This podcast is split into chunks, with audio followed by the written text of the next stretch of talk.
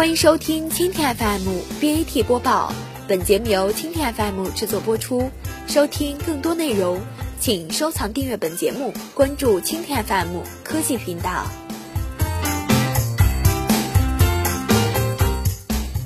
阿里旅行如何打造蚂蚁雄兵，征战在线旅行？万万没想到，将近三十倍。一周了，黄山景区电商主管李丽说到：“双十一还是眉飞色舞，黄山景区的旅游产品销量是去年的二十七倍。”这家简称“新途”的旅游电商成立不到一年。在阿里旅行平台上，既有星途这样的新玩家，也有南方航空、如家酒店这样的传统力量和大玩家。作为平台的阿里旅行，正在通过流量、金融、大数据等几大工具，扶持这些蚂蚁雄兵不断壮大，组成蚂蚁军团，征战互联网旅游市场。这就像电影《蚁人》，平凡的男主角斯科特朗，在一群能力各异的蚂蚁的帮助下，拯救了世界。阿里旅行和它的蚂蚁雄兵胜算几何？借力平台比 OTA 更丰富。阿里旅行不是一个人在战斗，因为阿里旅行走的是平台路线。到底什么是在线旅游平台？阿里旅行总裁李少华在五月份就直言，现在很多都是伪平台。在李少华看来，真伪平台有两大判断标准：第一，是否追求共赢。平台是要帮助平台上的商家挣钱的，这些人的平台都是自己要挣钱的。李少华说：“其实，OTA 和传统酒店业的矛盾由来已久。六月，去哪儿网发起了五折酒店大促销活动，遭到了湖南省旅游饭店协会的封杀，有二百多家酒店断供会去哪儿网。五月，中青旅。”众信旅游等近二十家旅行社宣布下架，抵制途牛旅游低价扰乱市场的行为。因此，传统旅游业对于在线旅游的戒心不小，他们希望和平台实现共赢，而不是被倾轧。第二，是否开放？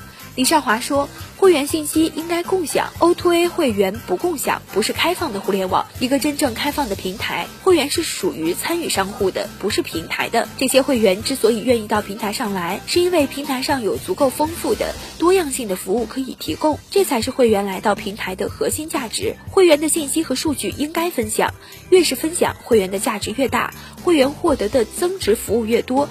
这是互联网和 OTA 的根本区别。那么，阿里旅行如何做平台呢？首先，平台是阿里的基因，无论是前期做批发的阿里 B to B，还是紧跟着其后的 C to C 淘宝，以及二零一二年独立出来的天猫，都是平台思维。在电商领域，做平台的阿里系交易额远远超出自营出身的京东和亚马逊。在全球互联网市值最高的 Top 十五上市公司中，四家中国公司全是互联网平台公司。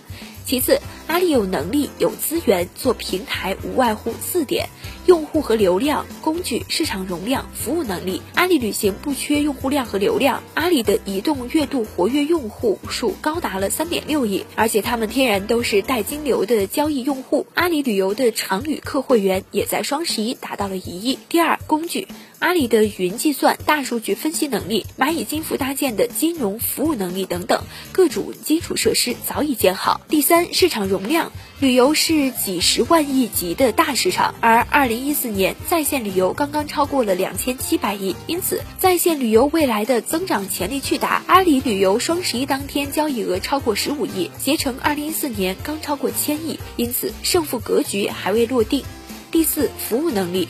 截止双十一，阿里旅游平台已经有超过一万家企业合作伙伴，因此阿里旅行不是一个人在战斗，而是和成千上万的第三方卖家一起提供服务。这种外延式的增长将是指数级别的增长，潜力大，增速惊人。好，以上就是今天的 BAT 播报。收听更多内容，请关注蜻蜓 FM 科技频道。